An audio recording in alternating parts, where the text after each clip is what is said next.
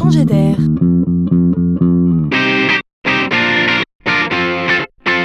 la chronique de Laurent Collen. C'est à grande vitesse que le monde avance. À peine découvre-t-on une nouvelle technologie, à peine envahit-elle nos vies qu'une technologie plus nouvelle encore la supplante. Tout cela donne le tournis. Et ces innovations ne sont parfois pas qu'anecdotiques. Elles changent nos vies jusqu'à faire peur. Qui s'en inquiète? Nous, bien sûr. Mais que fait l'État? Quand la médecine, progressant, manipule le vivant Que fait l'État quand les entreprises stockent des masses d'informations sur nos faits et gestes? Que fait l'État quand le monde subérise et détruit les métiers en place? Eh bien, il consulte, il réfléchit, il légifère pour réguler. C'est bien. C'est juste un peu long.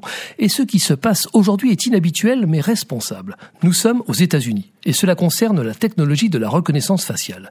Imaginez que c'est Microsoft lui-même, par la voix de son directeur des affaires juridiques, qui appelle l'État à réglementer ces technologies en raison du risque qu'elles font planer sur les libertés individuelles.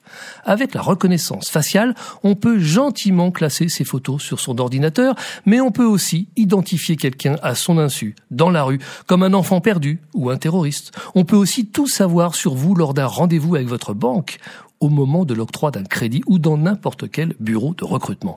Encadrer l'usage tombe comme une évidence. Même Microsoft se dit qu'il vaut mieux prévenir que guérir. C'est de bon augure.